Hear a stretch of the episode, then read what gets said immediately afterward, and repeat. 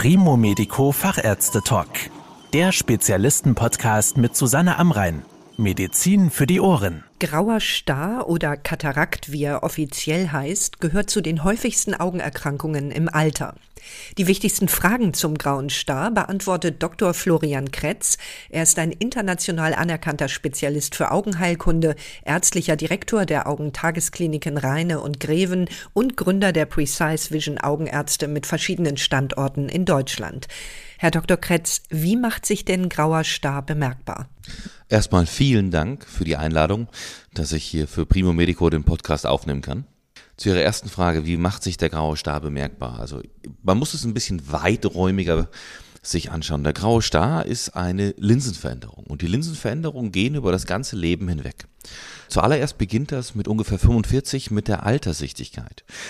Das bedeutet, die Linse wird steifer, die Kollagenfasern, die ähnlich sind denen der Kollagenfasern in der Haut, verlieren Elastizität, lagern sich übereinander, quer vernetzen sich, verdicken sich und dadurch wird die Linse unflexibel. Und deswegen kann sie sich auch nicht mehr so flexibel auf die Nähe oder auf unterschiedliche Distanzen im Nahbereich einstellen. Wenn das Ganze dann voranschreitet, dann entstehen in der Haut Altersflecken, wohingegen in der Linsen durch die Überlagerung dieser Kollagenfasern Trübungen entstehen. Und anfänglich sitzen diese Trübungen meist in der Peripherie, deswegen ist eines der typischen Symptome die Blendung beim grauen Star. Ähm, später kommen die aber auch ins Zentrum, dadurch kommt es zu einer sogenannten Myopisierung, das heißt, man wird kurzsichtiger. Es kommt mehr Minus dazu. Weitsichtige werden normalsichtiger, kurzsichtige werden noch kurzsichtiger. Und irgendwann sind die Trübungen in der Mitte und dann sieht man auch schlecht. Was man neben diesen Blenderscheinungen die vor allem nachts, wenn die Pupille groß wird, auftreten, bemerkt, ist, die Linse beginnt auch die Farbe zu verändern. Die Linse wird orange-bräunlich. Nur dadurch, dass beide Augenlinsen sich gleichermaßen verändern, zumindest im Regelfall, merkt man diesen Unterschied kaum. Das heißt, das erste Symptom ist wirklich, ich habe mehr Blendung nachts beim Autofahren. Autofahren bei Regen macht nicht mehr so viel Spaß, ist unangenehm. Das ist das Typischste und selbst wenn hier die Sehschärfe noch 100% ist, kann man durchaus schon operieren. Und ab welchem Alter tritt grauer Star auf? Also prinzipiell muss man sagen, das Durchschnittsalter in Deutschland liegt bei 72 Jahren. Man kann ungefähr sagen, zwischen 65 und 75 werden 90 Prozent der Bevölkerung am grauen Star operiert. Und zwar in ganz Europa. Alleine in Deutschland werden über 800.000 dieser Eingriffe jährlich durchgeführt. Es gibt aber auch den angeborenen grauen Star, den man schon innerhalb der ersten Lebenswochen operiert. Kindlichen grauen Star, den man im Jugendalter operiert, vor allem um eine gleiche Entwicklung der Augen zu ermöglichen. Und es gibt natürlich noch andere Ursachen, wie der steroidinduzierte graue Star, traumatischer grauer Star, weil man an Ellbogen einen Ball oder irgendwas aufs Auge bekommen hat. Aber prinzipiell der Großteil ist zwischen 65 und 75. Wie kann Katarakt oder grauer Star denn behandelt werden? Es gibt unterschiedliche Behandlungsansätze für den grauen Star. Klassisch ist die sogenannte Phakoemulsifikation. Das beinhaltet im Wort schon den Einsatz des Ultraschalls, der quasi die Linse zertrümmert. Hierfür muss vorher die Linsenkapsel eröffnet werden. Und hier beginnt eigentlich schon der erste Schritt oder der erste Unterschied der Operationstechniken. Glücklicherweise haben wir den Femtosekundenlaser, der das präziseste Werkzeug der Welt darstellt, auch für den Einsatz in der grauen Star-Chirurgie zur Verfügung.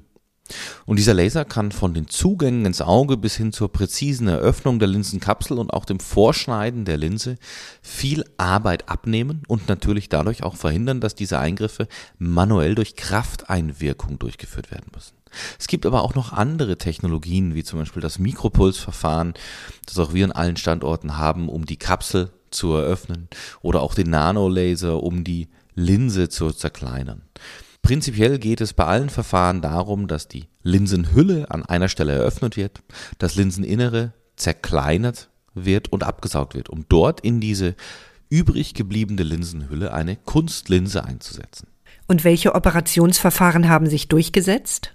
Die am häufigsten eingesetzten Verfahren sind hierbei wirklich die Phakoemulsifikation, aber auch der Einsatz des Femtosekundenlasers. Deswegen haben auch wir an allen unseren operativen Standorten einen Femtosekundenlaser zur Verfügung, da wir einfach an diese Technologie glauben und diese Technologie zumindest für uns doch einen Unterschied macht vor allem wenn man weiß, wie man sie im Sinne des Patienten gut einsetzen kann.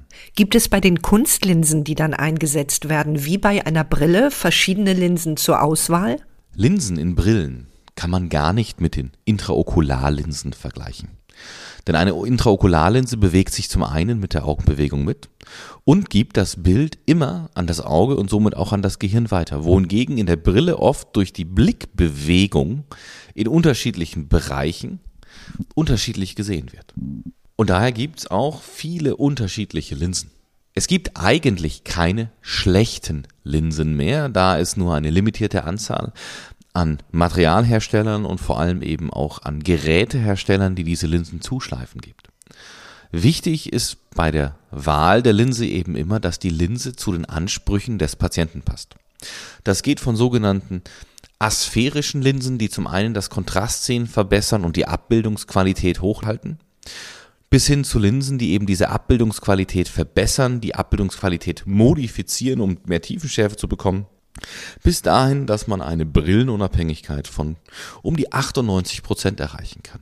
Alle diese Linsen sind nicht wie die Linse mit 20 Jahren in einem gesunden Auge. Aber eine hervorragende Kompromisslösung, vor allem wenn es gelingt, die richtige Linse für die richtigen Ansprüche des Patienten zu finden. Können eigentlich beide Augen gleichzeitig operiert werden? Prinzipiell ja, wir machen das sehr, sehr häufig, vor allem bei unseren sogenannten Clear Lens Exchanges, also bei Patienten, die schon vor dem grauen Star die Linse operieren lassen, um vor allem die Alterssichtigkeit zu beheben. Wir bieten das den privat versicherten Patienten an. Bei den gesetzlich versicherten Patienten haben wir leider die Problematik, dass in Nordrhein-Westfalen 21 Tage zwischen den Operationen liegen sollen. Aus diesem Grund machen wir es hier einfach seltener, sagen das aber auch den Patienten. In Bayern soll ein Tag dazwischen liegen. Aber prinzipiell ist auch eine Operation zeitgleich möglich und viele Studien haben gezeigt, dass das Risiko nicht höher wird, wenn man zeitgleich operiert und gerade bei, sagen wir, komplizierteren Optiken oder einer genaueren Einstellung, die auch eine Gewöhnung benötigt, macht es natürlich Sinn, beide Augen gleichzeitig zu operieren bzw. den Zeitabstand möglichst gering zu halten. Was spüren die Patientinnen und Patienten während der Eingriffe? Sind sie sehr unangenehm? Wir führen 98 Prozent unserer grauen Stareingriffe in einer topischen Anästhesie, in einer Lokalbetäubung durch. Das bedeutet, es ist immer ein Narkosearzt dabei, der kann Ihnen auch was geben, wenn Sie das brauchen. Aber prinzipiell wird nur das Auge mit Lokalanästhetika betäubt. Die Lokalanästhetika an sich brennen ein bisschen, darauf bereiten wir sie auch während der OP vor. Es kommt ein Moment, der drückt ein bisschen, der brennt ein bisschen, wie beim Zahnarzt, das kennt fast jeder Patient. Und danach ist das Schmerzempfinden ausgestaltet. In ganz seltenen Fällen kann es mal kurzzeitig zu einem Schmerz kommen, zum Beispiel wenn man eine kleine Spritze setzt, der Piekser, der typische. Oder eben auch, wenn man mal an die Iris kommt, weil die Iris kleiner wird während der OP. Aber prinzipiell ist es so, sie merken, dass wir was machen. Vor allem auch daran, dass ihr Sehen einfach durch ganz viele Lichteindrücke in diesem Moment verändert ist. Und danach stehen sie auf und können sehend die Klinik verlassen. Denn fast keiner unserer Patienten kriegt noch einen Verband mit. Haben Sie nach der OP Schmerzen? Nein, im Regelfall haben sie keine Schmerzen. Es ist völlig normal, dass die Sehschärfe schwankt, dass es verschwommen sein kann, dass sie kleine Punkte sehen, dass sie unterschiedliche Lichteindrücke haben. Aber Schmerzen sollten sie im Regelfall keine haben. Wenn Sie während der OP sehr, sehr nervös waren und das Auge viel bewegt haben, dann kann es sein, dass Sie ein sogenanntes Fremdkörpergefühl empfinden, weil das Auge immer wieder gegen den Lidsperrer, die Klammer, die das Auge offen gehalten hat, gestoßen ist oder auch gegen die Instrumente durch die Bewegung.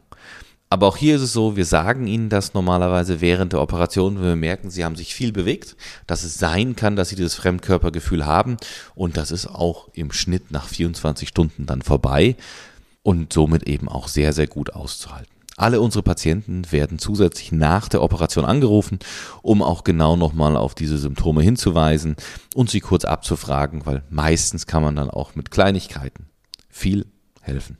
Wie schnell bessert sich denn das Sehen nach einer Katarakt-OP? 80 Prozent unserer Patienten können ab Tag 1 schon 95 Prozent ihrer Sehschärfe auskosten. Das heißt, viele dürfen sogar schon ab Tag 1 nach der OP wieder Auto fahren. Nichtsdestotrotz kann der Heilungsverlauf auch mal verlängert sein. Das heißt, 95 Prozent unserer Patienten haben mehr oder weniger das fast volle Sehen nach einer Woche.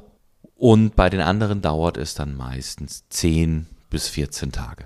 Aber es gibt immer Ausnahmen, wo es auch mal länger dauert, weil Heilen ist individuell und mein alter Chef hat schon gesagt, wenn es beißt und kratzt, dann heilt's und das ist auch wirklich so. Das Sehen geht in den ersten vier bis sechs Wochen während des Heilungsprozesses etwas auf und ab. Das Auge kann mal trockener sein, das kommt auch von den Tropfen. Aber prinzipiell ist ein Sehergebnis sehr, sehr schnell erreicht. Kann es vorkommen, dass Patientinnen und Patienten hinterher nicht besser sehen? Prinzipiell ist es so, dass man nach der grauen Staroperation auch besser sieht. Das hängt aber sehr entscheidend davon ab, aus welchem Grund man eine graue Staroperation durchführt. Bei sehr kleinen Augen kann es sein, dass man aufgrund des grünen Stares und der Platzverhältnisse einen grauen Star operiert, da wird die Sehschärfe nicht besser. Da wird nur der Augendruck stabiler und man hat keine Augendruckspitzen und kein Risiko mehr. Wir operieren auch immer mehr Patienten, die aufgrund der Blendungserscheinungen Probleme beim Sehen haben und deswegen operiert werden möchten. Hier ist es natürlich auch so, dass die Sehschärfe an sich nur minimal ansteigen kann, weil das Zentrum der Linse ja noch gar nicht so getrübt ist, aber dass vor allem eben diese Blenderscheinungen dadurch weg sind. Beim großen Durchschnitt ist es aber wirklich so, dass operiert wird, weil Blenderscheinungen da sind und die Sehschärfe deutlich zurückgegangen ist. Und hier ist auch wirklich zu erwarten, dass die Patienten danach einen deutlichen Anstieg der Sehschärfe haben. Vielleicht nicht am ersten Tag, weil das nur die 80 Prozent schaffen, aber zumindest innerhalb der ersten Tage und die Helligkeit nimmt auf jeden Fall bei den anderen zu.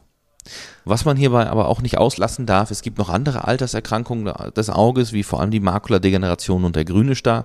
Und wenn eben die Makula beschädigt ist, dann wird zwar das Umfeld sehen besser und klarer, aber das zentrale Sehen natürlich nicht. Wie gesagt, das sind dann individuelle Parameter, die man mit den Patienten besprechen muss. Und wie lange hält der Effekt einer Katarakt-OP an? Also ist es im Zweifelsfall möglich, sie zu wiederholen? Eigentlich ist die graue Star-Operation etwas Einmaliges, weil die Linse altert, trübt ein, wird dann entfernt und eine Kunstlinse eingesetzt und die Kunstlinse trübt eigentlich nicht mehr ein. Was aber eigentlich jeder bekommt, ist den Vernarbungsprozess der Linsenhülle. Denn wir öffnen ja die Linsenhülle nur von vorne und setzen die Kunstlinse ein. Und diese Kunstlinse muss festwachsen mit ihren Bügeln. Und zu diesem Festwachsen gehört eben nicht nur, dass die Bügel einwachsen, sondern dass auch an der Rückfläche dieser Linsenkapsel eine Vernarbung stattfindet. Und das ist nicht schlimm, für den Patienten manchmal unangenehm, weil drei Monate bis zehn Jahre nach der OP das Sehen nochmal schlechter wird und die Blendung zunimmt. Wenn wir als Augenärzte aber diesen Prozess dann sehen, dann können wir den ganz einfach an der Spaltlampe mit einem sogenannten Jack-Laser behandeln. Das tut nicht weh, dauert zwei Minuten und ab dann ist das Ganze auch gegessen und kann eigentlich nicht mehr eintreten. Denn damit wird diese hintere Linsenkapsel aufgesprengt und dementsprechend kann sich dort auch keine Vernarbung mehr bilden. Der zweite Punkt der Frage bezieht sich nicht unbedingt darauf, dass wieder ein grauer Star entsteht, sondern man muss einfach sagen, natürlich kann eine solche Linse auch ausgetauscht werden. Auch bei den Linsen kann im Rahmen der Herstellung ein Fehler auftreten, dass sie sich eintrübt, dass die Stärke nicht passt, dann muss die Linse getauscht werden.